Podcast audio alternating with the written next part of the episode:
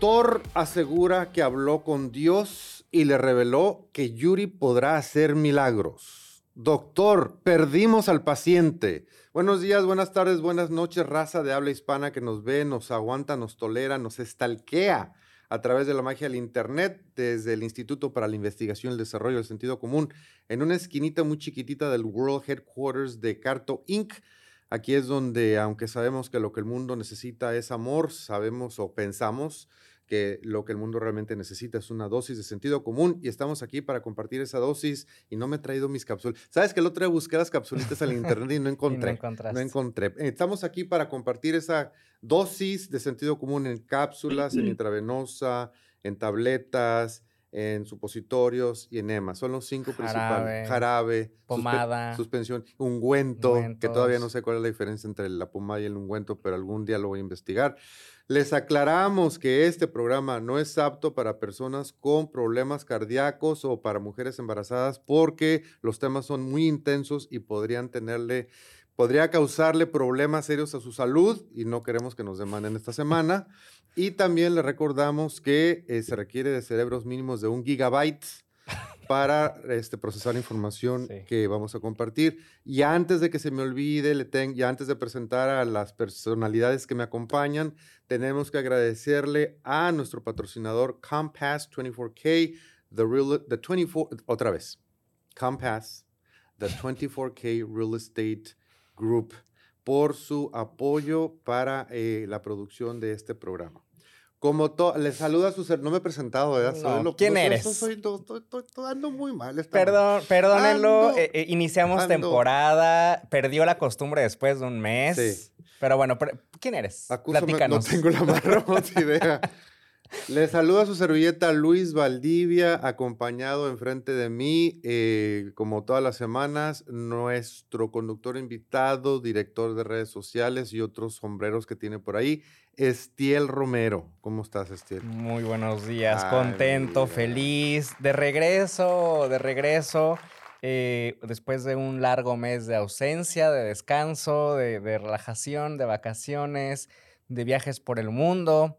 Este, y pues ya, ya hacía falta regresar a. Viajes por el mundo. Sí, ya. Viajes por el mundo. Eh, por si no lo saben, pueden viajar a través de Google Earth, ¿no? Entonces puedes viajar a través de esta aplicación y ah, conocer el mundo a través de, Internet. En tu corazón. También cuenta. Sí, también cuenta. Entonces, pues contento, contento por estar nuevamente por acá saludando también ya a las personas que nos están viendo. Andrés, que ya se hizo presente. ya, Andrés Marín, top fan. Ya sé. Y obviamente, pues bueno, contento porque tenemos, empezamos, empezamos temporada y empezamos con una excelente invitada al día de hoy. Andrés Marín, le vamos a mandar una camiseta cuando mandemos a hacer camisetas. O una taza. O una taza. Andrés Marín, ¿qué prefieres? ¿Una camiseta o una taza? Si es una camiseta, ¿qué talla eres? Aclarando antes de presentar a nuestra, invitada especial que eh, Estiel, como siempre, trae porra. A mí nadie me pela. A mí nadie me aplaude, nadie quiere saber nada de mí. Y nos acompaña a través de la magia de las comunicaciones internacionales, satelitales, internetales, desde Chulavista, California, en la hermana República de ¿Qué dije? no sé, no te Desde Chulavista, en la hermana República de, California, Fanny Miller. ¿Cómo estás, Fanny? Buenos días. Buenos días, Luis. Gracias por, por la invitación. ¿A poco no trae porra, Fanny? Fanny, ¿qué pasó? Está. Se te, se te durmieron, Fanny. ¿No le diste café? Este, Alexa. Yo, me aplaudo sola. Alexa, apláudele a Fanny. eso es lo que. Eso es lo que te voy a decir. Bienvenida, Fanny. Es un gustazo tenerte con nosotros. Quiero que sepas que estabas en la lista, del, estabas en nuestro wish list de, de, las invitadas que queríamos tener. No, desde el 2015. No, bueno. Por ahí me encontré un mensaje, pero fue en, una de esas de que dejamos de hacer el programa. ya pandemia y demás. en el 2015 no Ah, no, ¿verdad? Eso fue en 2020. Gracias, ah, pues, Fanny, por acompañarnos. En un segundito vamos a platicar con Fanny y la, vamos a interrogar de quién es y por qué está aquí. No, no.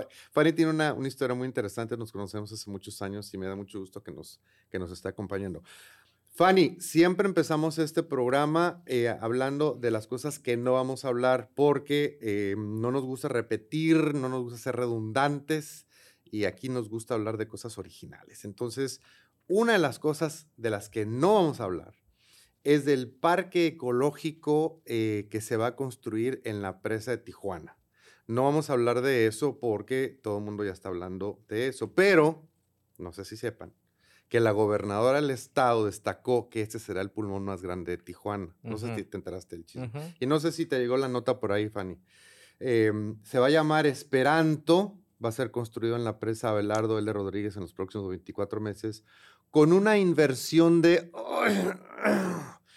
150 millones de pesos. ¿Cuánto es eso? En, a ver, alguien divídamelo, por favor. En, ¿Cuánto son como 70, como 70, no, es una cantidad. ¿Cuánto es en dólares? ¿O como 7 millones? 150. 150. Ahorita están 19 el dólar, ¿no? Son como 7 millones. 7 millones 894 mil 736.84 Cerca de 8 millones de dólares se va a gastar el gobierno de Baja California con el apoyo del gobierno federal para hacer un parque ecológico que se necesitan los parques, pero se necesitan más que bachen las calles, por el amor de Dios. que las bachen, que las pavimenten. Bueno, que las pavimenten. Tantas calles que tenemos todavía en terracería, en pero Tijuana nos hacen falta bulevares, nos hacen falta un montón de cosas, nos hace falta infraestructura vial. Hagan un parque más chiquito, pero por favor, agarren esa lana e inviértanla en otra cosa más necesaria. De hecho, ya está también un proyecto oh donde van a ser distribuidores este, viales y, nuevas vialidades. Este, pero bueno, también se supone que en cuatro meses van a estar listos, así de, Cuatro meses de cuántos días. Exacto. Pero Fanny, no vamos a hablar de eso. Porque, ya me di cuenta. Porque, porque a todo el mundo está hablando de eso. Tampoco vamos a hablar de deportes, porque va en contra de nuestra religión. Y tampoco vamos a hablar del clima porque pues todo el mundo habla del clima del tráfico, excepto tratándose de cualquier tienda Starbucks donde adentro está a 72 grados Fahrenheit bajo cero. Entonces, aclarando de lo que no vamos a hablar, eh, ahora sí formalmente me gustaría eh, platicar un poquito con Fanny Miller. Fanny Miller y yo nos conocimos hace muchísimos años. Creo que empezamos nuestra carrera en Hispanic Marketing más o menos al mismo tiempo. ¿Cuándo, cuándo, funda, ¿cuándo fundaste el, periódico el, el, Mexicano? No, no, no, no, no, no, no, no. el Latino. ¿Cuándo, ¿Cuándo se fundó el periódico El Latino? Eh, eh, Luis, eso te sucede por tener mucho descanso, ¿ok? No ¿Viste? debes descansar ¿Viste? Exacto, Exactamente. ha perdido costumbre nuestro conductor. el Latino lo fundé en el, en, en el 88. 88, ok. En el 89 yo entré a, a, Medicis en Tijuana y en el 90 empecé a, colaborar con Medicis en, en, San Diego. Entonces, eh, ustedes ya tenían dos años con el periódico cuando, cuando yo empecé con Medicis. A ver, Fanny, tú, híjole, no sé por dónde empezar, porque le pregunté a, a, Fanny antes, antes de salir al aire que si, ya, que si ya mero termina su libro, dice que va como el 70%. Fanny, tú eres colombiana de Colombia. Platícanos un poquito de, tu historia, de cómo, cómo llegaste a Estados Unidos. Bueno, yo soy de Bogotá, soy, eh, nací en Colombia, en Bogotá, llegué a Estados Unidos a los 13 años, en el 79. Este, ah, llegamos cinco de nosotros, ah, de mis hermanos, llegamos con una tía y la tía nos adoptó. Este, en Colombia era una situación un poco difícil, dura, no, no, no, muy, no, no, muy positiva para la, manera que mi papá y mamá estaban. Entonces mi abuelita decidió ayudarnos, ayudar, ayudarnos y, este, y nos, mandó a nos mandó acá con mi tía y mi tía nos adoptó. Ella estaba casada con una, un americano y de ahí es donde viene el Miller. Este, de ahí, pues yo ah, viví con ella dos años y a los 15 años me, a los 15 años me, me, me echó de la casa, me mandó para Utah y viví un año en Utah. y realmente pues mi único pecado en ese tiempo era que tenía un novio mexicano y tenía... es pecado tener un novio mexicano.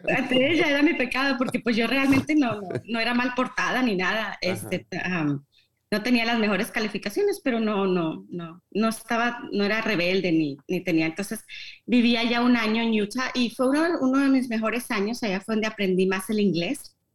porque nadie hablaba español en Utah. este, y me fui con una familia americana que tampoco hablaba en español, entonces fue como donde aprendí más el español, el inglés. Y después de ahí me volé, me, me, volé y me regresé a California. Y desde los 16 años, desde entonces he estado, he estado y criándome, digo yo que todavía me estoy criando, ¿no? Este, y a los, a los 21 años fue cuando varios de nosotros nos reunimos y decidimos a lanzar el periódico, el latino. En este entonces yo realmente no estaba haciendo mucho, ¿no? Entonces de ahí empezó, ahí sí es como empieza la historia. Eh, Fanny tiene una gran historia que contar, es una de las personalidades más destacadas de la comunidad hispana en el condado de San Diego y otras partes. Eh, vamos a hacer una, pausita a tu conversación, Fanny, porque le pedimos a Mini Seslowski que por favor se conectara con nosotros a las diez y media de la mañana. Y por supuesto, Fanny, eh, perdón, Mini está conectada a las diez y media de la mañana. Pero nosotros empezamos tarde el programa. Hola, Mini, ¿cómo estás? Buenos días. No se preocupen, siguen platicando, yo puedo esperar.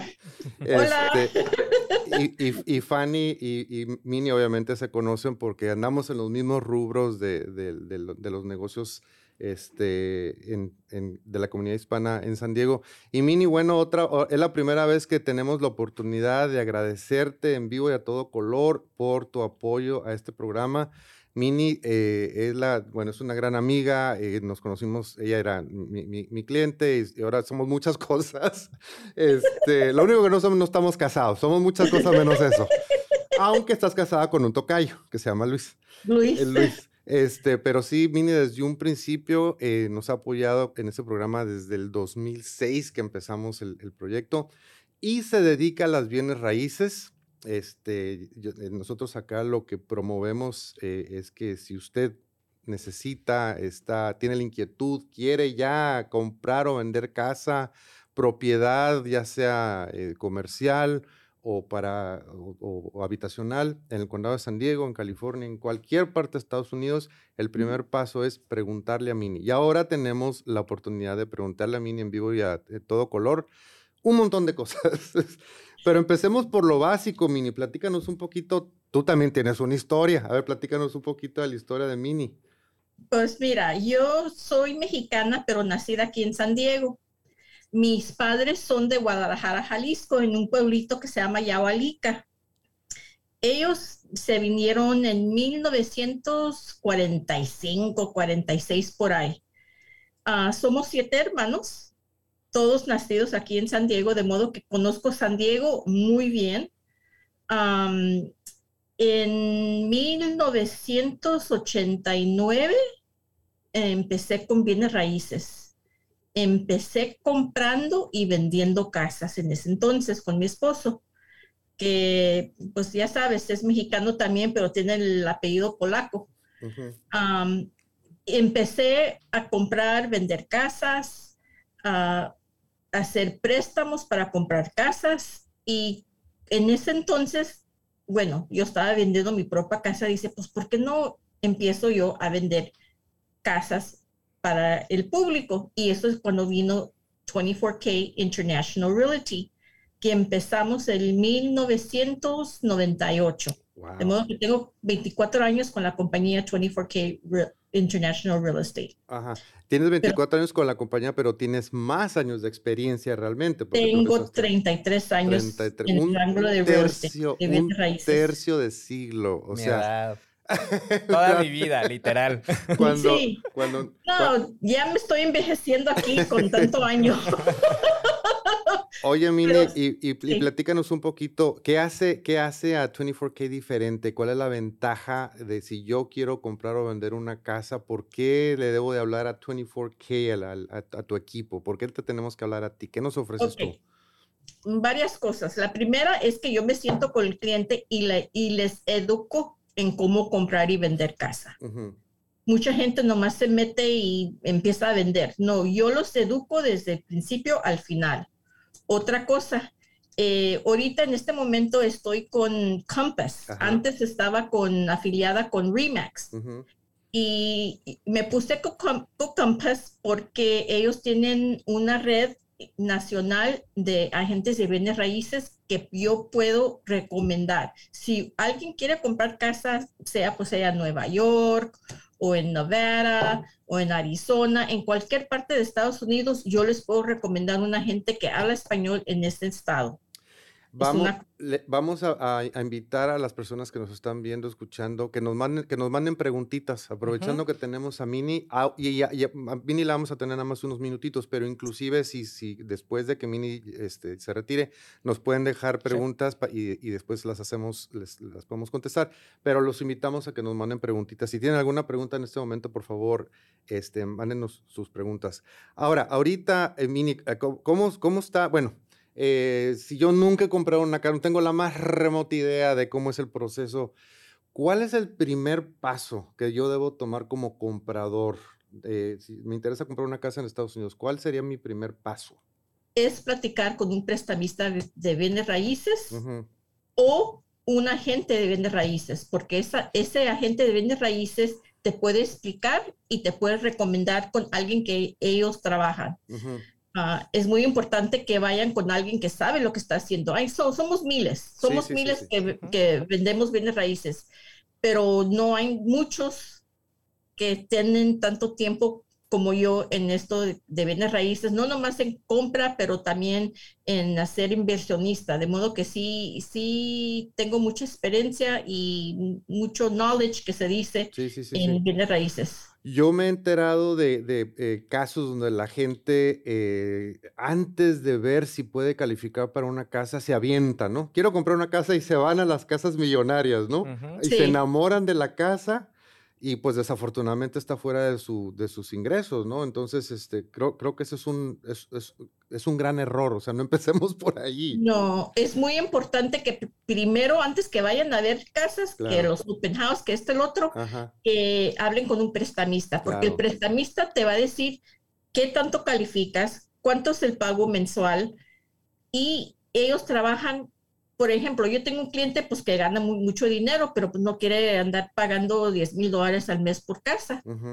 E, esa persona le dice al prestamista, mira, yo sé que puedo pagar tanto, pero no quiero, quiero pagar tanto, y ya el prestamista te dice, ok, ahorita en este momento califican por tanto, el pago mensual es tanto, etcétera, y ya pueden empezar a buscar no podemos meter los otros ofertas en ninguna casa sin una preaprobación de una carta del banco. Ah, eso es muy interesante. De modo que pueden ver, bueno, puede ser todo Windows Shop, pero sin esa carta no podemos meter oferta.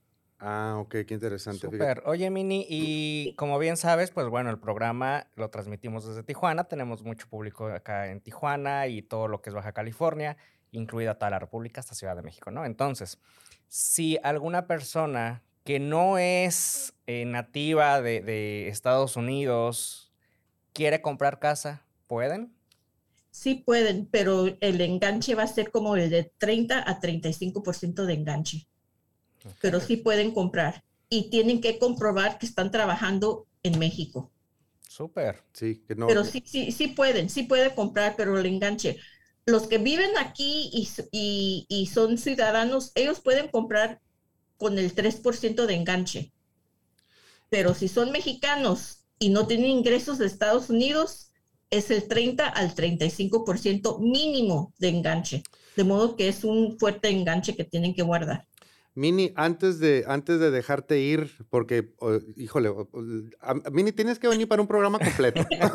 tienes que venir para un programa completo. Antes, de, antes, de, antes de dejarte ir, alguna, eh, ¿nos quieres dar algún dato, website, teléfono, recomendación? ¿Qué, qué, te gustaría compartir con, con nuestro público?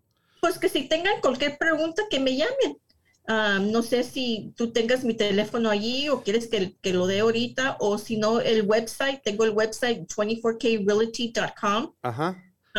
y todos mis, ah, mis agentes que trabajan con mi equipo, ellos también hablan español.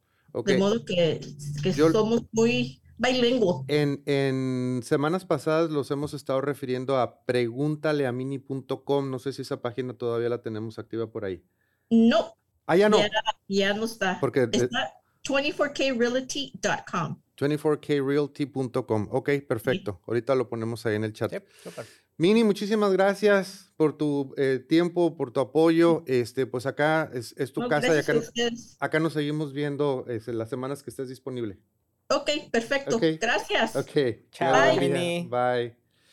Fanny, pues seguimos la conversación con Fanny. Este, ya nos había contado un poquito de cómo había llegado a Estados Unidos y empezó cuando tú empezaste el periódico, tú, fuiste de las pioneras eh, que empezó medios de comunicación en, español en San Diego. Quiero pensar, corrígeme por supuesto si me, equivoco, estamos hablando de 1988, cuando Radio Latina, por ejemplo, estaba en sus inicios, cuando la Cámara de Comercio Hispana eh, del Condado de San Diego estaba en sus inicios. Muchos hubo muchos inicios en esos, en esos tiempos, ¿no? ¿Cómo, cómo, ¿Cómo fue que te aventaste a hacer un periódico comunitario que, si mal no recuerdo, a lo mejor había uno o, dos, no sé, no recuerdo qué había, qué, qué, se estaba publicando en español cuando, cuando el latino nació? Sí, habían varios, sí, habían varios periódicos. Este, yo te puedo decir que en el transcurso de los últimos 34 años, por lo menos han habido unos 20 periódicos ah, que han venido y, se han ido. Este, muchos han iniciado.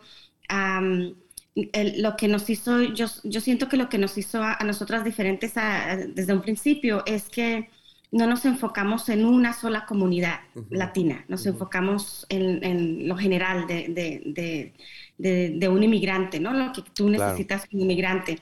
No nos enfocamos en porque en ese tiempo sí habían ah, periódicos, pero estaban enfocados más en como en un grupito, ¿no?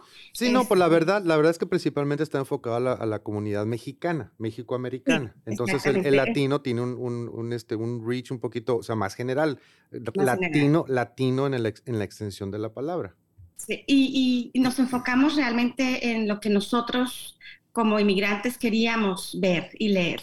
Entonces, ah, y, y, también siento que, que como consumidores, por lo menos ah, para mí, porque nosotros empezamos seis, pero a los primeros seis meses ya se habían ido cuatro, quedamos dos, y en el 94 le compré la última parte a mi hermana. Entonces quedé yo desde el, desde el, 94 de los primeros de los que iniciamos. Y, uh, y de ahí yo no soy periodista, yo no estudié periodismo. lo que yo sí he podido aprender mucho es a conocer el lector. O sea, yo sé lo que yo conozco mi lector y eso es lo que, lo que ha hecho que el latino continúe es, y de ser parte. Han, venido muchos periódicos, y tú lo sabes, con mucho dinero. o sea, con mucho dinero. el latino lo empezamos con 15 mil dólares. Y ha sido todo. O sea, nunca se le ha inyectado más a a capital. Y, tenía que, o sea, tenía que, eran, es negocio, eh, tiene que ser un negocio, es un periódico comunitario, pero siempre mirándolo como la parte del negocio. Y eso es lo que yo he podido ah, entender desde un principio. Y ah, a mí muchas personas, los, los, los, dueños, los directores de periódicos, no les gustan las ventas.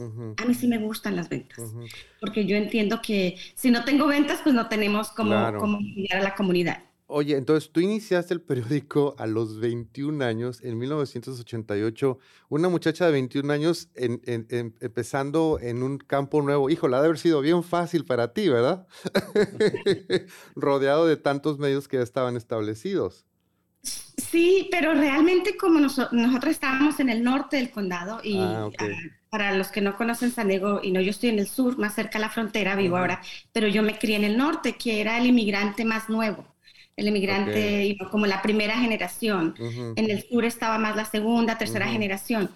Entonces, y, San Diego, y no, los líderes, se puede decir que de San Diego, estaban en, ah, del condado estaban en San Diego, nosotros estábamos en el norte, entonces nosotros nunca fuimos parte de, de, esos grupos. Nosotros éramos totalmente desconocidas. Y eso yo creo que nos ayudó. Nos ayudó a, por lo menos yo a los 21 años, cuando empecé a ir a reuniones de, directores de periódicos, de publishers, pues sí, era una de las más jóvenes. Pero lo que yo hice fue aprender de ellos y muchos se convirtieron en mis mentores.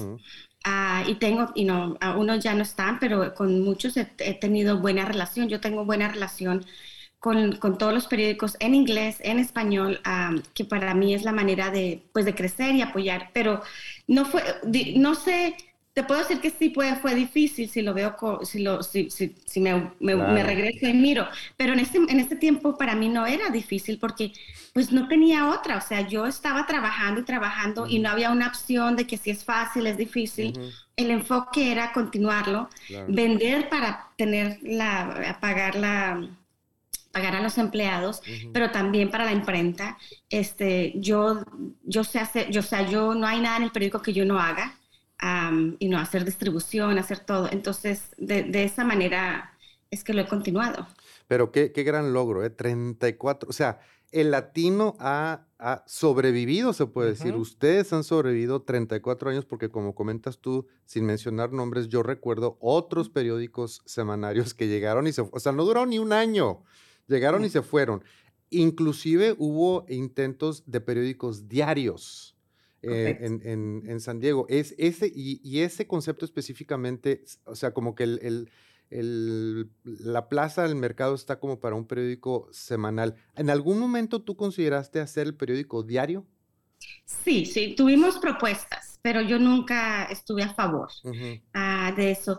Algo que yo aprendí desde desde joven y desde ah, inicios con el periódico era escuchar a los expertos.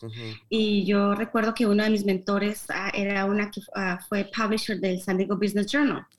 Y, este, y nos reuníamos con ellas y varias cosas me acuerdo que en esas reuniones decidimos y que las mantuve. Primero, que se quedara semanario y segundo, que fuera gratis para lector.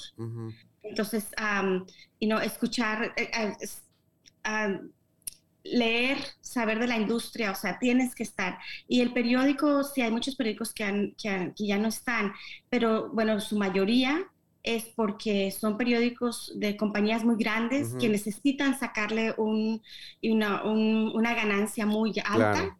Entonces no les funciona. Y fuera de eso, yo lo más importante es que yo nosotros siempre decimos, nosotros no cubrimos la comunidad, nosotros somos la comunidad, nosotros somos parte y eso hace una gran diferencia también. Perfecto. Oye, Fanny, y una pregunta, ¿qué tipo de contenido podemos encontrar en tu periódico? En el latino es más que todo local.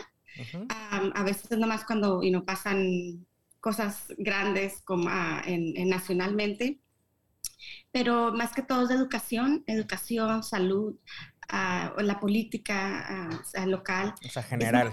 para enseñarle al lector para que nosotros aprendamos el sistema también. Necesitamos aprender el sistema, que es algo de que hasta cuando tú naces aquí no conoces el sistema, ¿no?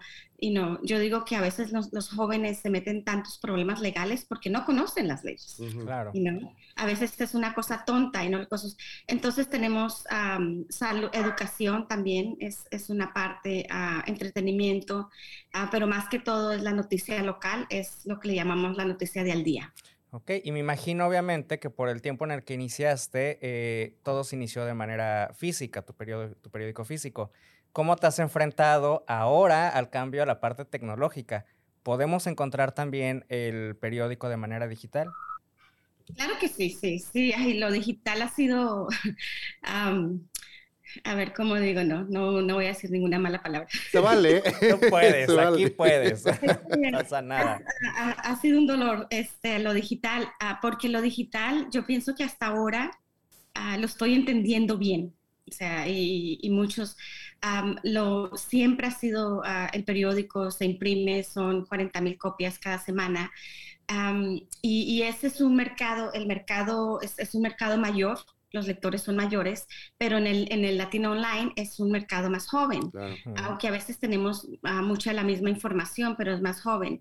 Este, el periódico, las noticias, es, es un negocio, es un negocio y lo tienes que ver como negocio. Y como cualquier negocio ha tenido sus, sus subidas y sus bajas.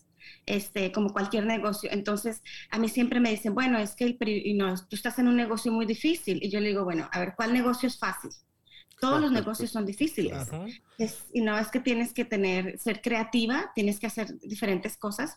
por eso también yo empecé a la conferencia y empezamos la revista. Entonces, también tienes que saber qué es lo que el, el, mercado te pide, pero lo tenemos al Latino Online, le va muy bien, este, tiene más de 300 mil impresiones al, al mes, eh, ah, pero yo ahora, en los últimos meses, me he estado entrenando para yo poder entenderlo bien, que es algo que no, creo que no había hecho y, y creo que ha sido la única pereza que he tenido dentro del negocio, pero ya no es tan difícil. Creo que hace 20 años eran, nos hablaban y nos, nos quedábamos en otro idioma.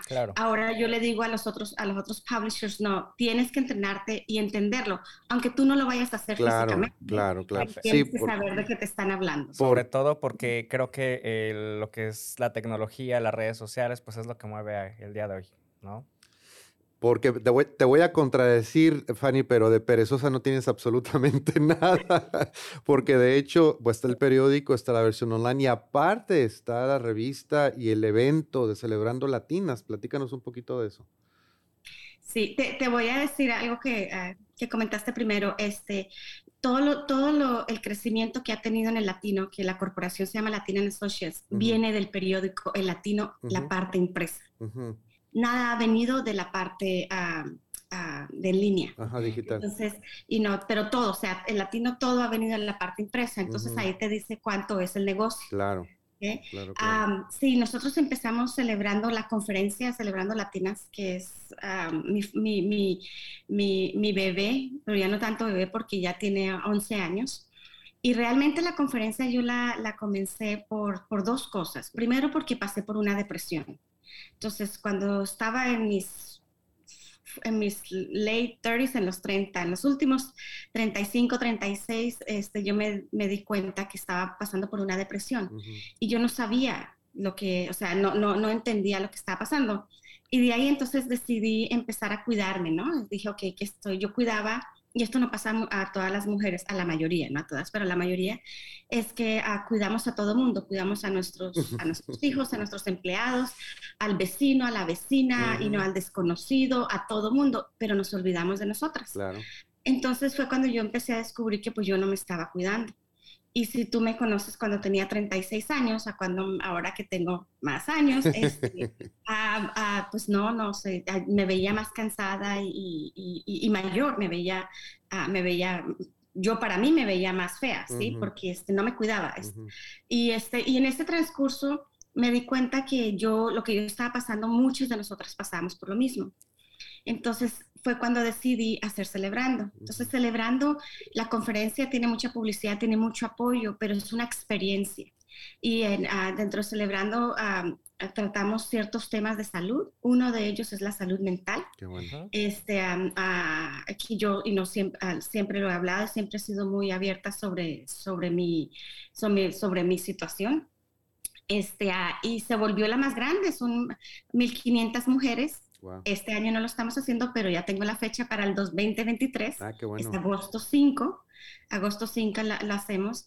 Y de ahí entonces, y, lo que es celebrando es una mezcla de todas las mujeres de diferentes. Tenemos jueces, tenemos abogadas, tenemos amas de casas, tenemos mujeres de negocios. Aproximadamente tenemos 120 mujeres que vienen y, tienen su, negocio ahí, ah, exhiben su negocio. Entonces es la parte de ayudarles con el negocio, la parte de que te cuides, la parte que estudia, te maquillan, te peinan, te dan masajes, tenemos una comida muy, muy, muy bonita, es un, lugar en el hotel, un, hotel elegante, y es algo que regularmente las mujeres no nos damos. Entonces, ah, de ahí fue donde empezó y de ahí empezamos la revista, que la revista sí es, ah, ah, la revista Celebrando Latinas, eh, la revista sí es bilingüe, es bilingüe. Entonces, y la hacemos bilingüe porque muchas latinas, y no, sí, puede que hablen español, pero se sienten más cómodas ah, leyendo en inglés. Claro. Ok, y esta, esta, esta, eh, eh, eh, lo de Celebrando Latinas, ¿lo haces en Chulavista también? No, ese es en San Diego, es en el ah, Hilton Bayfront. ¿Y, has pensado, ¿Y has pensado en traspasar la frontera para hacerlo acá de este lado en Tijuana, por ejemplo?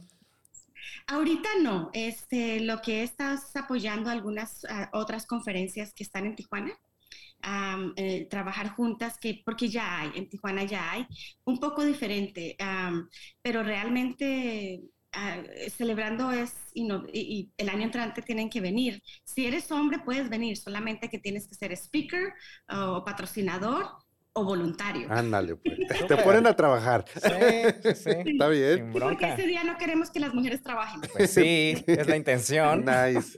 Oye, Fanny, te, agradecemos mucho que hayas, te, te, abras al tema de la salud mental porque es tan importante y creo que absolutamente toda la humanidad ha pasado por eso en algún momento y lo, y lo, lo, que comentaste tú, que no se da uno cuenta por lo que estás pasando, ¿no? A mí personalmente me ha pasado, de hecho, de hecho yo es, un desafío continuo, no que esté deprimido todos los días, pero el tema de la salud mental es un desafío continuo y lo es para mucha gente. Y yo creo que el atender, qué bueno que te diste cuenta y el, y el, y el atenderse es como ir con el dentista o, ir con el doctor cuando te duele algo y, y, cuando te duele tu alma, cuando te duele tu espíritu, cuando, cuando estás, porque duele. La depresión duele físicamente. El problema, ¿sabes cuál es? Que muchas veces ni siquiera sabes. Sí, sí, o sea, hay veces que es sabes que te sientes mal, te sientes raro, te sientes que te falta ánimo y demás, no te duele propiamente porque no estás a lo mejor en, el, en, lo profundo de la depresión.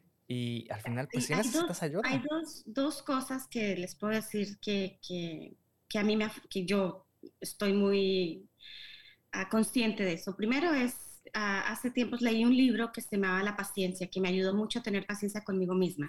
Y todavía trato porque nosotros nos tratamos muy mal. Necesito ese libro.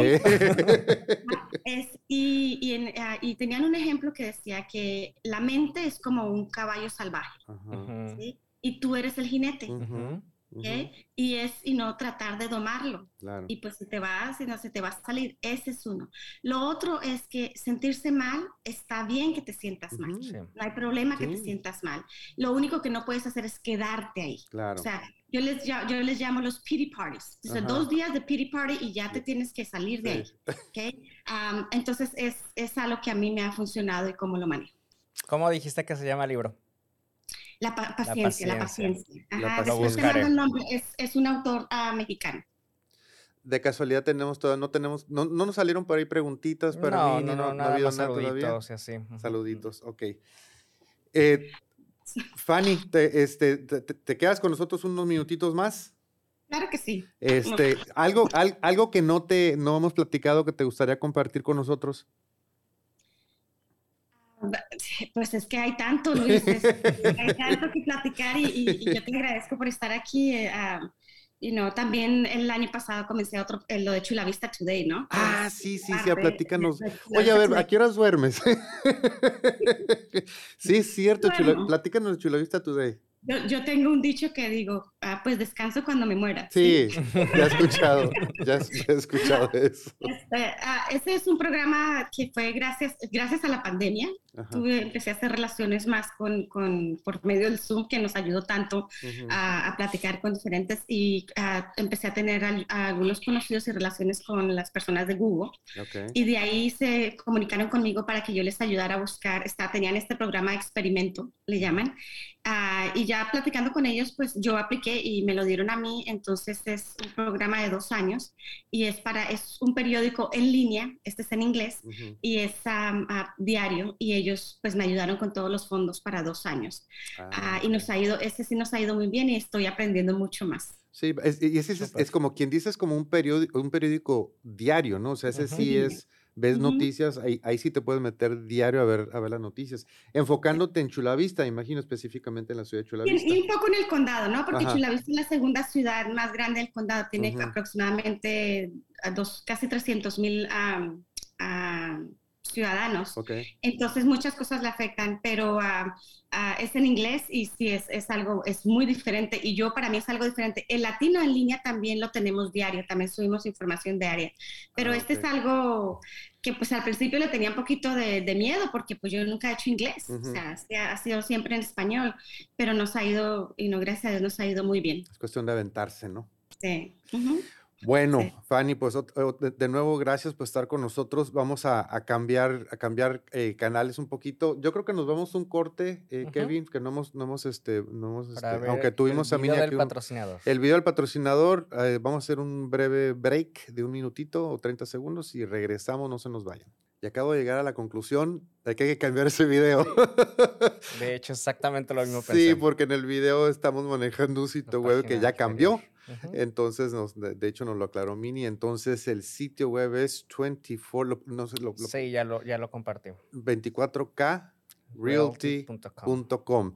Eh, hace unos minutitos tuvimos por acá a Mini Seslowski, que es nuestra patrocinadora. Entonces, si usted está listo para comprar o vender casa eh, habitacional o comercial en el condado de San Diego, eh, California o Estados Unidos, el primer paso es preguntarle a Mini que ella tiene un titipuchal de años de experiencia, así como nuestra invitada Fanny. Eh, sabe lo que está haciendo Mini en cuestión de bienes raíces, entonces el primer paso es preguntarle a ella 24krealty.com. Ok, bueno, pues vamos acá, vamos a empezar a chismear, Fanny, ¿cómo ves? Eh, hace rato eh, mencionamos de lo que no vamos a hablar, entonces ahora vamos a aclarar lo que no nos importa. y empezamos con esta notita de New York. Y si no, no puedo dormir. No pude dormir durante tres noches seguidas porque Niurka Marcos no se presentó a la gala de la Casa de los Famosos. Con razón las ojeras. ¿Por qué, ¿Por qué nos hace eso Niurka Marcos? No tengo la más remota idea de qué se trata esto, pero dice, tras ser expulsada, la artista cubana no acudió a la gala por lo que Héctor Sandarte, que tampoco tengo la más remota idea quién es, le envió un mensaje para decirle que la esperaban con los brazos abiertos. De hecho, ahí hay una actualización porque creo que a último momento ah. sí se presentó. No me digas. Sí. Bueno, a esto yo digo, who, cares? Digo, no sé si estas cosas te preocupen a Tiffany, pero nosotros acá así como que... Jennifer López y escuchen, escuchen bien mi nota hasta que termine, no me juzguen antes de tiempo. ¿Ok? Jennifer López presenta a su hija M como una persona no binaria. ¿Ok? Y el Who Cares no es porque no, acá obviamente nosotros apoyamos a la comunidad LGBTQ, somos parte de ella. Pero, eh, ¿por qué Who Cares? Porque me gustaría que llegara el día en que esto no fuera noticia. Exactamente. Me explico. Jennifer López se presentó en el Dodger Stadium de Los Ángeles y contó con la compañía de su hija M. Maribel Muñiz, de 14 años, para entonar un par de temas. Lo sorprendente de la noche fue que la cantante le presentó con el pronombre ella o they, them, como se dice en inglés, como una persona no binaria. Mm, mis aplausos, apoyamos a M y el, ah, insisto, el who cares es que, que, deje de ser noticia, que no sí. Creo que ahí la parte, la parte padre, eh, más que la noticia de que sea un género no binario, el hecho de que la apoye. Sí, ah, Esa sería la parte que, ah, ok, qué padre, eh, se le aplaude a Jennifer que, que pues apoye a, su, a su hija y, pues, cool. Sí, eh, te, voy a hacer una preguntita, este, mm, Fanny, espero no agarrarte, no, no agarrarte en curva, pero a lo largo de los 34 años que has estado tú tan metida en la comunidad hispana, ¿cómo, cómo has visto el, el tema LGBT este, entre la comunidad? ¿Es un tema, no es un tema? ¿Se, se, se evita, se maneja? ¿O no nos preocupa? Yo siento que con, las organizaciones, las, las organizaciones y, y los políticos y lo, lo hablan mucho, ¿no? Lo hablan y ahora sí es, es, más, es, el tema es más abierto, se habla más del tema, se acepta más el tema, pero todavía veo que dentro de las familias, en, tus, en sus casas, todavía no. o sea, todavía no, o sea, no, es abierto como en, la ciudad, afuera, en los medios de comunicación, lo hablamos y todo, pero, pero todavía en, la, puerta cerrada de las casas, todavía lo veo muy, muy cerrado. Existe esa homofobia closeteada, ¿no? Como de apoyo y qué padre, pero... Pero no en mi casa. No en mi casa. Ajá, sí. Y, es donde empieza todo, precisamente donde empieza todo. y, para terminar con esta sección de Who Cares, ah, este es mi favorito, es uno de mis favoritos. Cuno presume bautizo en las mismas aguas donde Juan Bautista bautizó a Jesús. Ajá, ahí. Who cares? El influencer, todo mundo, ahora todo el mundo es Fanny, no, yo te tuve que haber presentado como una influencer, porque la verdad, o sea, ese esos son los verdaderos influencers. o sea, un latino, un celebrando latinas, un chula vista today, eso es un influencer de veras. El influencer. ¿Este qué? O sea, Kuno ya compró una vida. El influencer Kuno mostró con orgullo que fue bautizado en el río Jordán en Israel, el mismo lugar donde Juan Bautista bautizó a Jesús hace miles de años. Y eso nosotros decimos, who cares? Bueno, ahora, esta sección se llama, a ver, otra vez, ¿cómo? Explíquenmela otra vez. Tenemos un par de notas aquí que dije yo, a ver, y me van a, a lo mejor, como siempre, me van a tachar de, de, de, no, muy sensitivo, sensible, whatever. Pero eh, acá me topé con esta nota que no abrí porque no le hice clic. No le hice clic, pero entonces vamos a empezar con la, segunda. Este, no, acá está, mira, acá está. A ver, está abriendo. Eh, con la magia, con la magia del internet, acá está. Em, el tema es, demandarán a familia que dejó morir al ladrón ensartado en una reja. Que obviamente no es, digo, obviamente es un tema muy serio, pero, pero luego de que un hombre fuera sorprendido robando una casa, decidió emprender la huida saltando la reja, pero desafortunadamente resbaló y terminó ensartando en los, ensartado en los picos de la herrería pidiendo auxilio mientras permanecía colgado. Aunque los propietarios intentaron liberarlo llamando al 911 de emergencias, les informaron que era mejor dejarlo como estaba, ya que quitarle los objetos punzocortantes podría provocar un mayor desgarre y hemorragias, cosa que hicieron. Pero cuando los paramédicos llegaron, el sujeto ya había perdido la vida, pues la reja había perforado sus pulmones e intestinos. Luego del fatal accidente, según declaraciones de los familiares, afirman que denunciarán por homicidio a los dueños de la casa con la justificación de que los propietarios no hicieron nada para salvarle la vida al joven, ya que lo único que quería era robarles. Nada más. Pero no hacerles daño. Por lo que, ay Dios, en mi vida, en mi corazón. Por lo que la familia del Oxiso acudió a la fiscalía a exigir el arresto de los propietarios. ¿What? Te metes a robar a mi casa, te enganchas, pierdes la vida y ahora su familia me demanda a mí porque yo no le salvé la...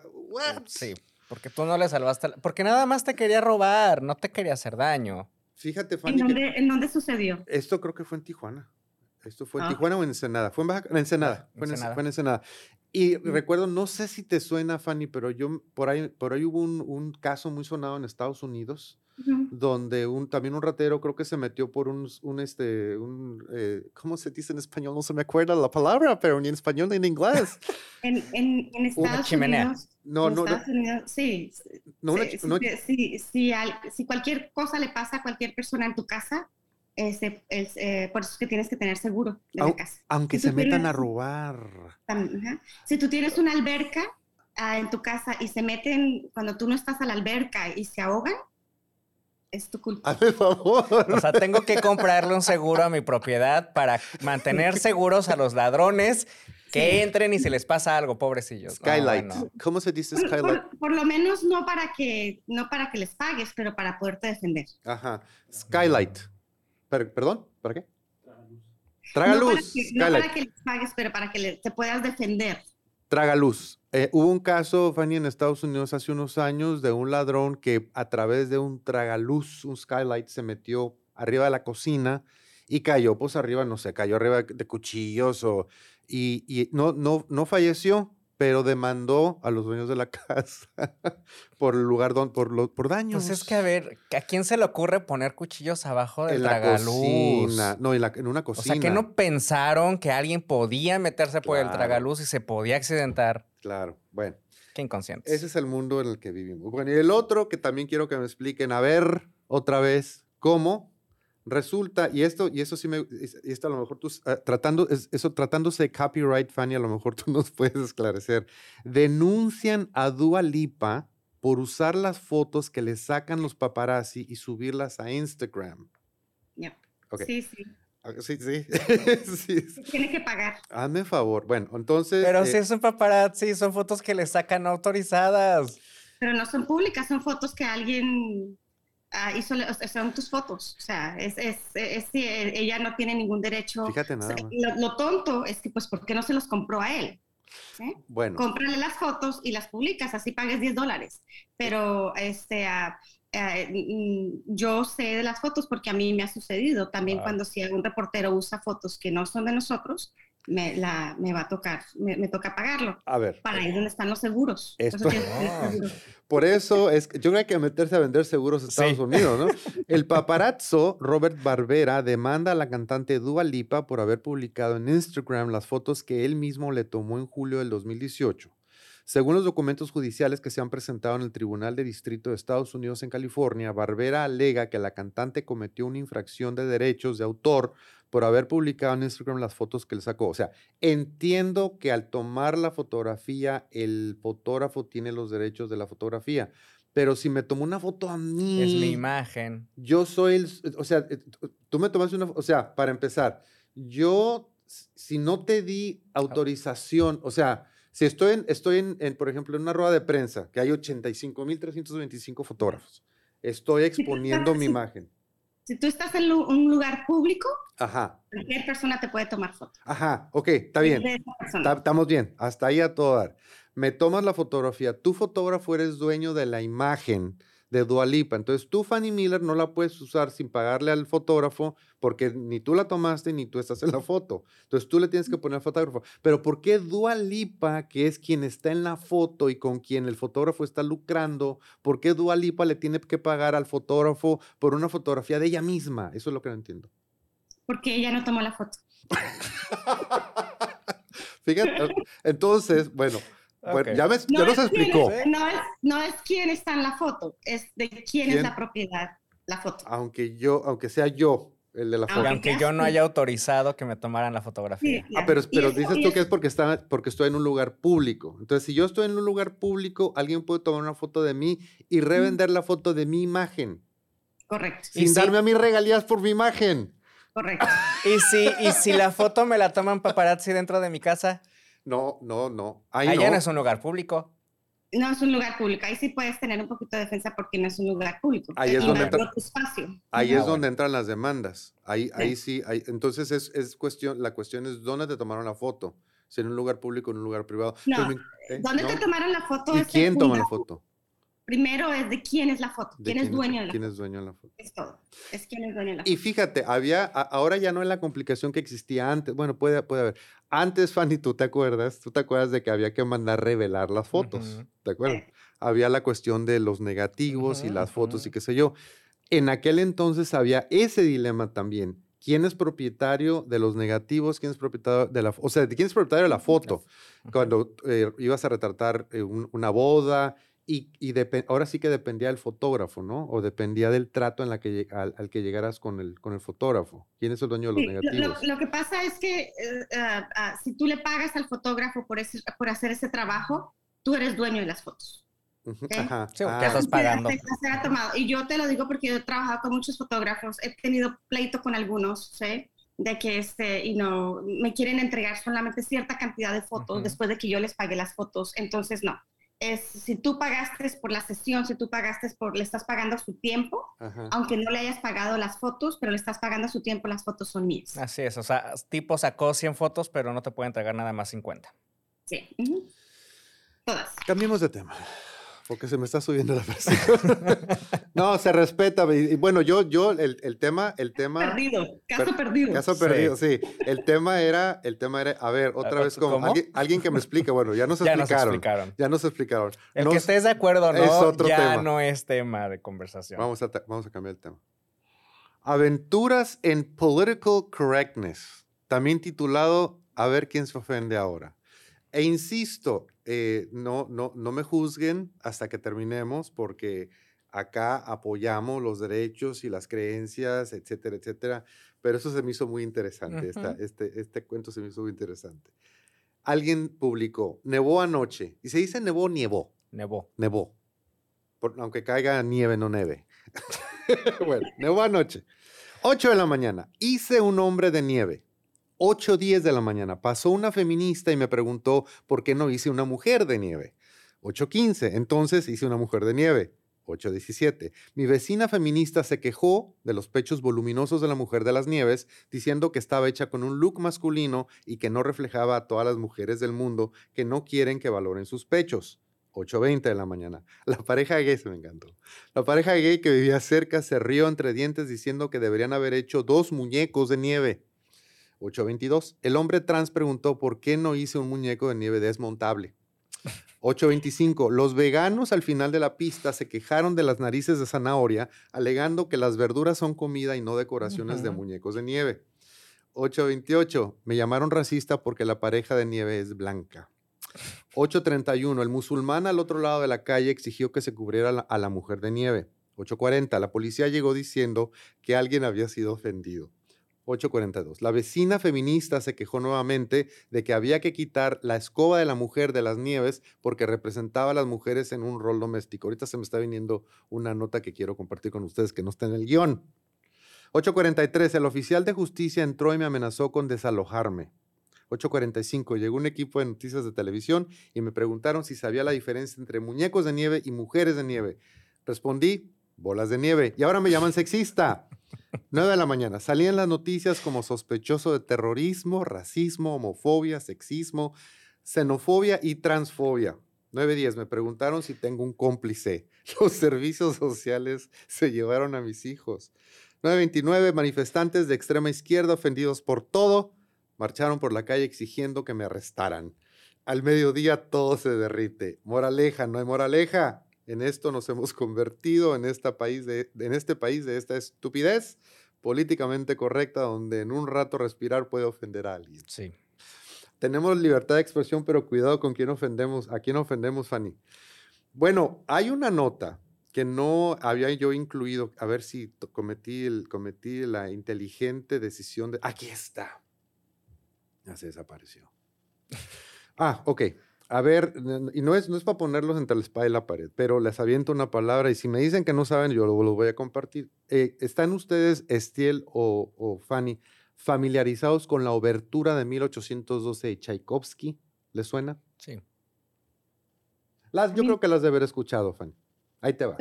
Ahí te va. Y no la puedo tocar porque nos van a demandar. Si pongo un pedacito. no suena de demandar, aunque sea de Tchaikovsky, porque hay que ver quién la grabó, porque Tchaikovsky desafortunadamente no dejó videos. Entonces, la abertura de 1812 es una obertura romántica escrita por Tchaikovsky en 1880, que fue cuando empezó la guerra. La pieza fue escrita para conmemorar la victoria de la resistencia rusa en 1812 frente al avance de la Gran Armée de Napoleón Bonaparte. O sea, Napoleón invadió Rusia, Rusia le ganó la eh, invasión y esta pieza musical es para celebrar la invasión de Francia a Rusia. O, le, perdón, la, derrota, la derrota, de, los rusos. El triunfo de Rusia. Ándale, gracias. La abertura se estrenó en Moscú en 1882, dirigida por bla, bla, bla, bajo una, es que es muy, complicado este nombre, bajo una carpa cerca de la entonces incavada Catedral de Cristo Salvador y fue dirigida por el propio Tchaikovsky en 1891 en la inauguración del Carnegie Hall en Nueva York, en lo que fue una de las primeras veces que un importante compositor europeo visitó Estados Unidos.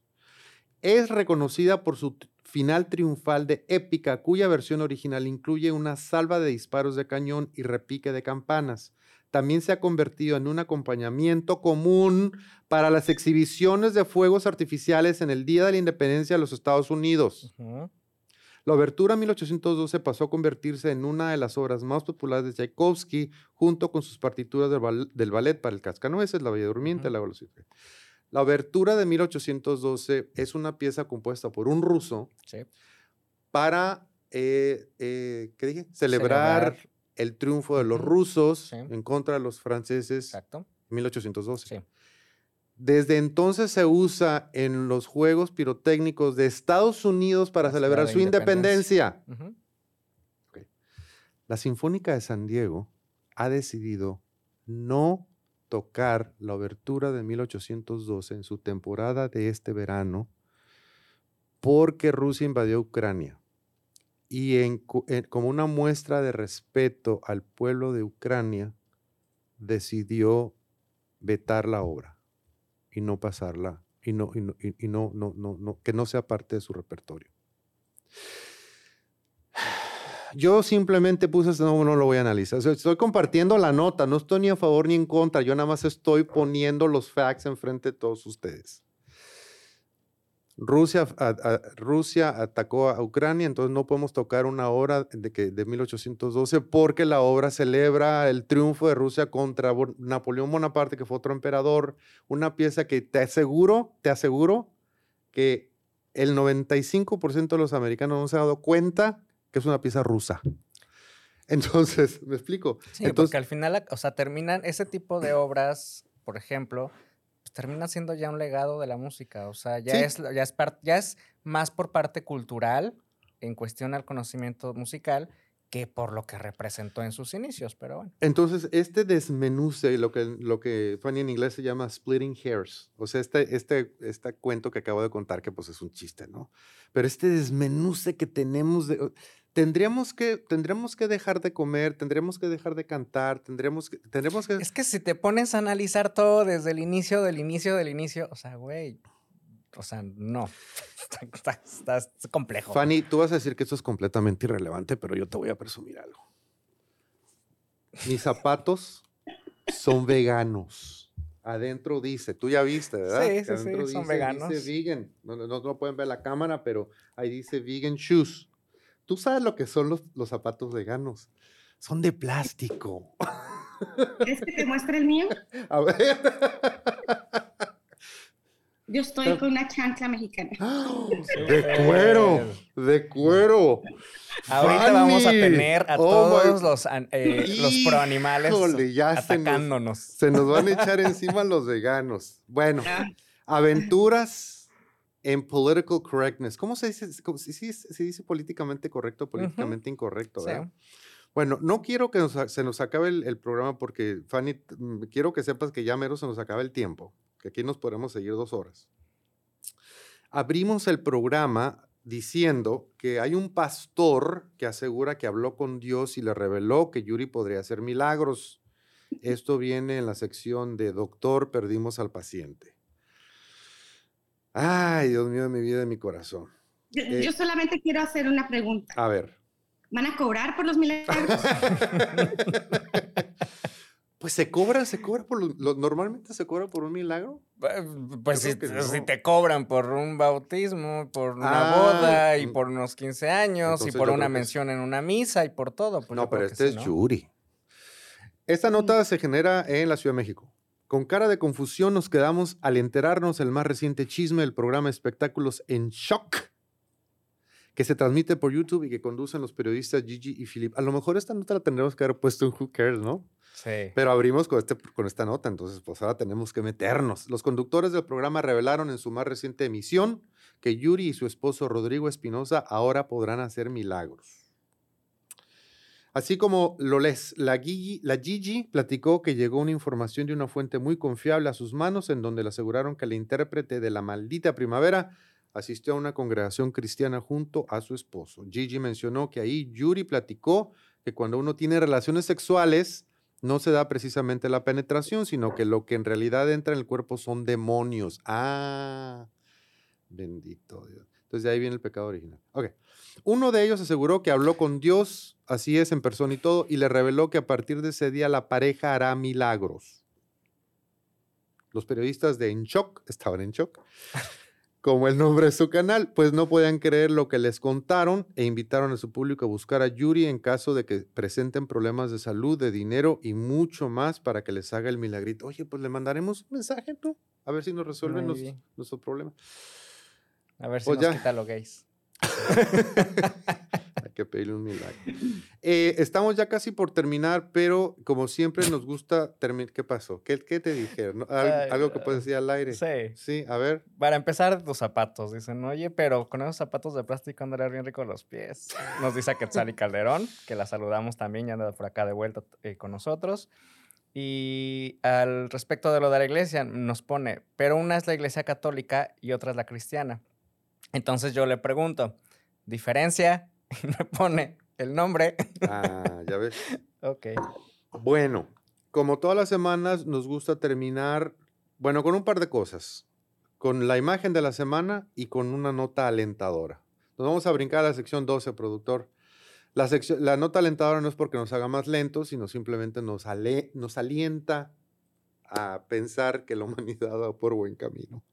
Bueno, la imagen de la semana eh, viene relacionado con la decisión que tomó la Suprema Corte de Justicia de los Estados Unidos Americanos de, ay, ¿cómo se, ¿cómo se dice en español? Overturn. Este, Fanny, ayúdame. Overturn es así como que darle para atrás. Bueno, así, darle para atrás a la decisión. Retornar. retornar regresar, regresar, al, regresar a, la, Edad Media. Em, a la decisión eh, que hace 50 años la Suprema Corte de Justicia eh, permitió que eh, o decidió que la mujer tenía el derecho al aborto. Si, si, ella se quería hacer un aborto, tenía el derecho. 50 años después deciden que siempre no, que, que eso se lo dan, que le dan el poder a, los estados para que cada estado decida si sus habitantes tienen el derecho o no al aborto. Entonces, se, viene, se vienen muchos debates, ¿no? Obviamente desde el punto de vista religioso, moral, etcétera, etcétera. Y uno de los, uno de los dilemas es en qué momento empieza la vida. Hay quienes dicen que la vida empieza en la concepción, hay quienes dicen que empieza a las 12 semanas, hay quien dice que empieza a las 15 y hay quienes dicen que empieza cuando, cuando, nace. ¿no? Pero acá en la imagen de la semana hay quien está eh, sugiriendo que eh, la vida empieza en la eyaculación.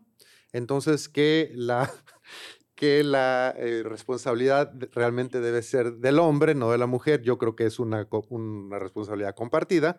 Eh, entonces, vasectomías obligatorias, dice esta, esta mujer en su letrero. La vida inicia en la eyaculación. Entonces... Sí, sí, sí, te puedo comentar algo rapidito de lo que yo pienso. Of course. se dice anular es anular. Anular.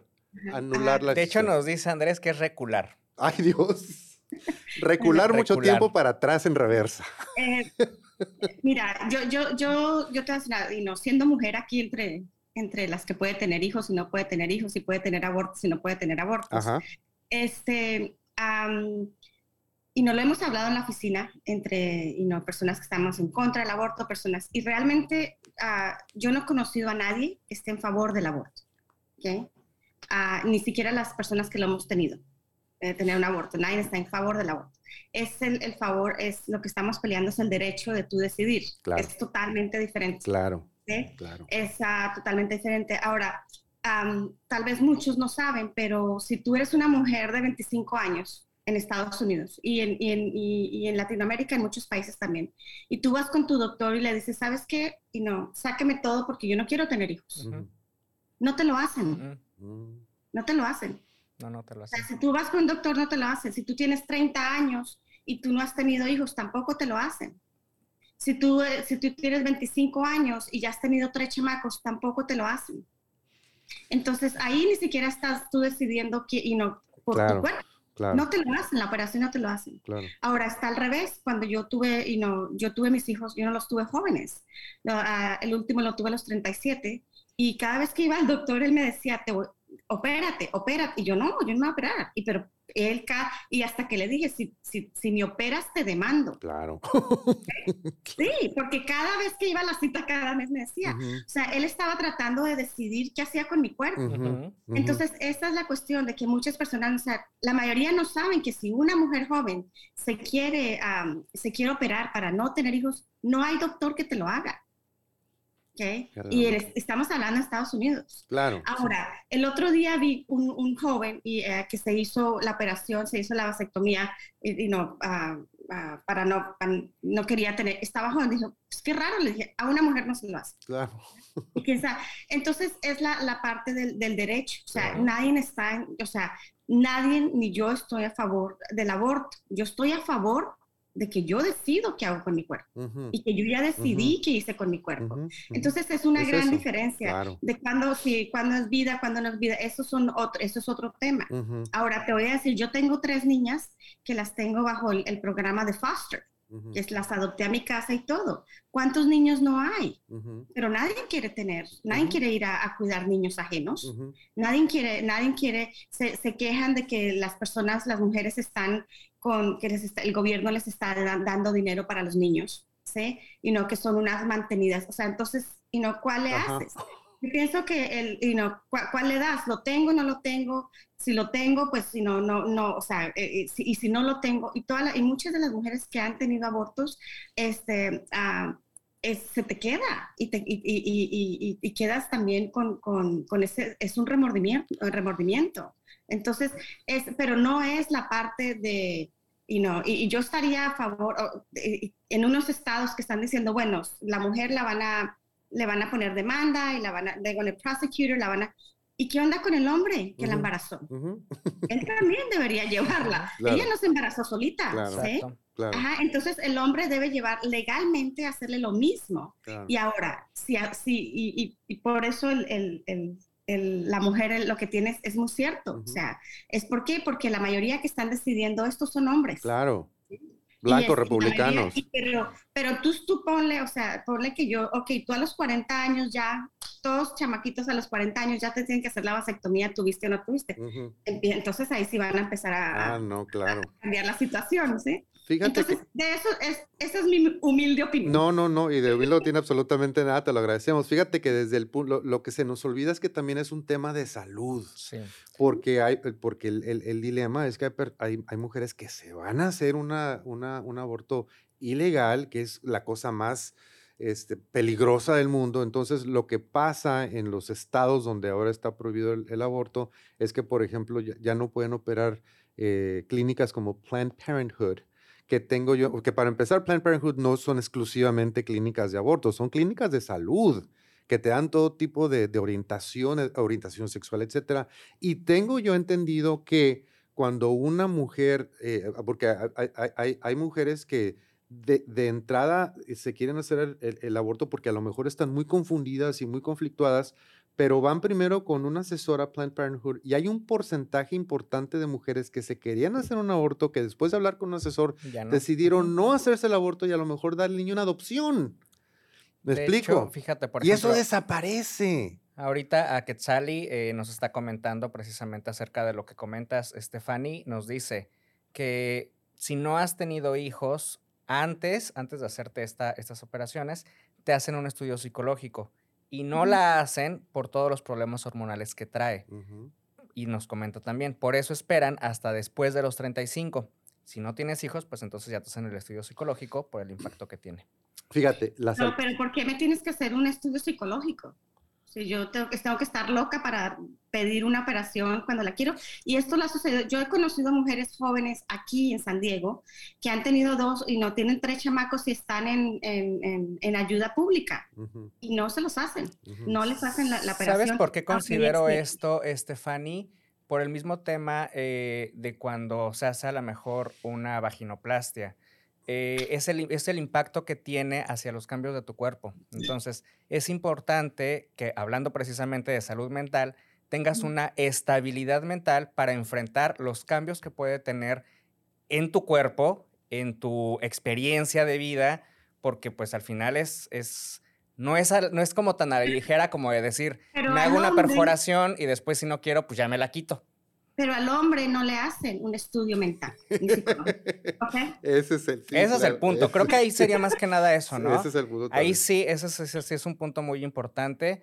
Em, y bueno, aquí también nos vuelve a comentar a Quetzali que em, no hay que ligar la psicología con la locura, eso está completamente de acuerdo, ¿no? Entonces, ahí creo que sí es importante, eh, pues, algo que, cambiar algo que se ha venido haciendo durante todo el tiempo, ¿no? Que siempre se responsabiliza, en este caso, por ejemplo, más hacia la mujer, eh, cuando pues al final, si nos ponemos a hacer un, una, un estudio concienzudo de esto, pues el hombre puede embarazar diario a una mujer, ah, o sea, los 365 días del año, y pues una mujer se puede embarazar una vez cada nueve meses. Exactamente, exactamente. Y bueno, este sería tema para otro programa, Fanny, de otras dos o tres horas.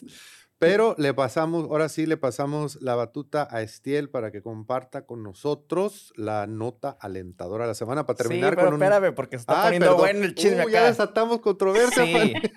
sí, también nos pone este otra este Maritz Moon, también qué gusto tenerte por acá, este Maritza. Eh, saluditos. Dice, pero es que no es necesario que estés loca si no es importante porque el ser humano debe de saber los cambios, los cambios que vienen adelante, ¿no? Y eh, nos pone también a Quetzali. A Quetzali, bueno, para que tengamos una, hay un panorama. Ella eh, trabajó durante mucho tiempo en, en hospital, mm. entonces pues sabe un poco al respecto, o mucho, mm. perdón. Y nos dice, los estudios psicológicos te los hacen hasta para hacerte una liposucción. O mm. sea, es, pues, es que sí, es importante. A mí, me hicieron una, a mí yo nunca tuve, nunca tuve un estudio psicológico y yo tuve un tummy tuck aquí en Bueno, ahí estamos hablando. Acá en México. Sí, estamos hablando. Acá en México sí. Hasta para una liposucción te hacen una. Fíjate. Eh, también eh, Kevin nos pone a los hombres sí les hacen estudios. ¿Ok? Mm, para hacer una vasectomía. Sí. ¿Ah, y también Marit nos pone pues, la psicología. En México es legal, ¿no? En México es legal. Sí. Completamente. Nos dice Maritza, la psicología debe formar parte de la vida del ser humano. Pues, perfectamente. Uh, Kevin nos pone, si tiene título o carrera, no te la hacen. Ah, entonces, si eres estudiador, eres más inteligente. entonces, a ver, yo me, consigo un diploma para que me puedan operar. Yo creo, yo creo. interesante. interesante el tema. Estiel, la nota alentadora de la semana. Sí, la nota alentadora. Pues bueno, volvemos al punto, ¿no? Son notas que de repente no deberían de dejar de ser noticia, pero pues seguimos tocando estos temas por la importancia que tiene ante la evolución que estamos teniendo ante la sociedad, ¿no? Entonces, ahora las, eh, las personas no binarias pueden contar con un pasaporte que reconozca su identidad.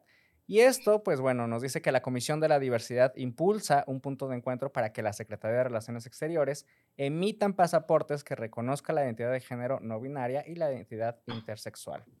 El dictamen aprobado por la comisión pide a la Secretaría de Relaciones Exteriores que realice las valoraciones y estudios necesarios a fin de establecer los mecanismos conducentes para incluir a estas identidades. Entonces, eh, la propuesta radica en que la Secretaría de Relaciones Exteriores pueda incluir el marcado de género X, que identifica como no binario, en los pasaportes, ya que así pues, se podría incluir a personas trans, intersexuales y no binarias. Si bien en México diversas asociaciones y colectivos han puesto el tema sobre la mesa, pues aún no se concretan los resultados en la ratificación de documentos oficiales que incluyan al género no binario y las personas pues todavía no pueden elegir libremente. Sin embargo, a nivel internacional ya 15 países reconocen la identidad de género en los pasaportes o documentos de identidad personal. Entonces, pues vamos por buen camino, nos falta todavía eh, pues ahí unos ajustes de tuercas, ¿no? Y pues esperemos que pronto tengamos la noticia de que esto ya es posible. Tenemos breaking news. ¿Cómo digo breaking news en español, Fanny? Breaking news, ¿cómo se dice breaking news? noticias. Último momento, special report. Digo, breaking news para mí porque como no, no, no, me voy a dormir viendo las noticias, falleció Luis Echeverría Álvarez. ¿Quién, quién? Sí, Kevin ya sabía, tú sabías esto y no, sabía. Fanny, tú sabías, yo no sabía. Ayer, Luis Echeverría Álvarez que fue presidente de México de 1970 a 76, lo recuerdo perfectamente porque estaba yo en la primaria, 100 años. Es que ni el diablo lo quería. El expresidente de México, Luis Echeverría Álvarez, falleció la noche de ayer, viernes 8 de julio, a la edad de 100 años, en su residencia de Cuernavaca, Morelos, confirmaron fuentes cercanas. Echeverría Álvarez fue presidente de México de 1970 a 1976, en una etapa marcada por un partido único, el Partido Revolucionario Institucional PRI. Antes, en el sexenio de Gustavo Díaz Ordaz, fungió como secretario de Gobernación. De formación, abogado, ingresó en 1946 al PRI y como funcionario fue director general de Cuenta y Administración de la Secretaría de Marina y oficial mayor de la Secretaría de Educación Pública. Fue actor clave en episodios y pasajes de la historia de México de esos años, como las guerrillas de los 60, el movimiento estudiantil de 1968, la violenta tarde del grupo paramilitar de los halcones del 10 de junio de 1971 y una secuencia de secuestros, asaltos bancarios, bombazos, toma de rehenes con exigencias de liberación de presos políticos de izquierda. ¡Wow! No hizo nada bien el señor. Al finalizar su encargo en la presidencia, fue miembro del Comité Ejecutivo de la UNESCO y embajador mexicano itinerante durante 77 y 78. La última vez que se le vio en público fue en junio del 2021, cuando acudió al Estadio Olímpico Universitario en la Ciudad de México a vacunarse contra el COVID-19. Yo, para mí, yo escucho Luis Echeverría Álvarez y eh, yo la palabra que se me viene, ¡ping!, de evaluación. Para mí, Luis Echeverría Álvarez fue el, sexenio donde empezó todo el desmadre económico de México. Eh, pues dice Quetzali que ya déjalo, ya está muerto, suéltalo. Yo estoy leyendo una nota nada más. Y normalmente, normalmente en estos casos hay uno, uno debe decir. Entonces, ¿qué te parece si guardamos un minuto de silencio por nuestro expresidente? No, porque es muy caro los minutos. Los minutos son muy caros aquí. Normalmente uno, después de una nota así, debe decir descanse en paz, ¿verdad? Pues a los 100 ah. años. Normalmente. ¿Ya era hora? ¿Ya era hora? sí. Bueno, ok. Insisto, ni el diablo lo quería. Fanny, muchísimas gracias por habernos acompañado en este programa. Estuvo muy padre. Espero que en un futuro nos acompañes de nuevo. Eh, mucha suerte. Felicidades, number one, y mucha suerte con. No, no, debo decir mucha suerte. Éxito. Éxito. La suerte es para los que no trabajan. Que continúen los éxitos con el latino, con celebrando latinas con chulavistatoday.com. ¿Dónde, dónde, eh, ¿A dónde mandamos a la gente de, redes sociales, website? ¿Por dónde empieza la gente que quiere encontrar tu pues, trabajo? Ah, bueno, por tus redes sociales yo las, las miro y, se pueden comunicar conmigo por ahí, pero nomás Fanny Miller también en, en, las redes sociales. Ah, y el periódico, pues el periódico latino, este, cualquier cosa, estamos en, en, el, en el número, porque yo sí lo digo, 619 426-1491 y este, se pueden comunicar a la oficina para lo que necesiten y los espero, y no, cada, el año entrante en celebrando, ah, por seguro, pero ah, en las redes sociales yo estoy y, no, regularmente contesto, si no contesto, les contesto tarde, pero ahí, ahí estoy. Oye, este, Fanny, y han tenido speakers muy, eh, muy importantes, ¿verdad? En, celebrando, yo creo que tuvieron, han tenido celebridades de renombre nacional, internacional. La, última que tuvimos fue a Yalitza, a Yalitza Aparicio. Ah, ¿qué este, tal? ¿Qué tal? Sí, o sea. Muy, linda mujer. Sí, o sea, se, trata de, se trata de, traer artistas, pero no queremos divas. Ah, no, sí. Y, es lo que ah, yo hablo con ellas y todo porque necesitamos que, pues, que, sean, que sean y no, que quieran hablar con las mujeres, que, que, quieran compartir. Este, ah, entonces, es, es, es el, eh, nomás es un speaker ah, que traemos regularmente en, nacional ah, y que inspire. Y ella realmente, y no, acababa, eh, eh, traer, cuando la traje a ella fue realmente una bendición porque yo, ellas me dijeron que sí, que sí venía. un domingo me contestaron y el martes a ella la nominaron. Wow. Entonces, ajá, entonces estuvimos ahí. me van a cancelar, pero no, no me canceló ah, y fue muy linda, muy, muy linda mujer. Qué bueno. Pues de nuevo, gracias Fanny por haber estado con nosotros. Estiel, ¿qué le queremos recordar a nuestro público? Pues primeramente agradecerle a las personas que estuvieron conectadas. Eh, por ahí quedaron algunos saluditos pendientes. Mavi también manda saluditos. Maritza, Quetzali, este, eh, Kevin que estuvo aquí contestando también. Eh, Andrés Marín, por ahí también saludamos a Blanca de la Rosa, este, Rosy Romero, este, y, bueno, hay otras personas que me aparecieron que de repente ya no sé dónde andan, pero bueno, agradecer a los que estuvieron eh, al pendiente en este regreso, regreso de, a la temporada número no sé cuál. Sí, 543-C. ¿No era guiona? Ah, guiona, perdón. Guiona, ¿no? Entonces... Eh, y recordarles, síganos en nuestras redes sociales, nos encuentran en Facebook como una dosis de sentido común, nos encuentran en, el canal de Luis Valdivia por YouTube, Instagram, una dosis de sentido común y pues prácticamente todos los lugares de streaming. Nos encuentran en Apple, Apple, ah, Amazon, Amazon, eh, Spotify. Spotify, este... Y otras en between. Y pues creo que ya no. ¿En cuál? No, nos van a encontrar en varias. Ah, en Google, también. ok. Pues. ah, pues sí, es cierto. ok, bueno, pues ahí búsquenos por donde quieran, eh, ahí nos encuentran, escúchenos, eh, compártanos, eh, recomiéndenos. Y pues nada, de mi parte, un placer. Que tengan excelente fin de semana todos. Yo nuevamente agradeciendo, gracias Estiel, agradeciendo a Mini Seslowski por su participación y a su empresa patrocinadora de este programa, Compass 24K Real Estate Group.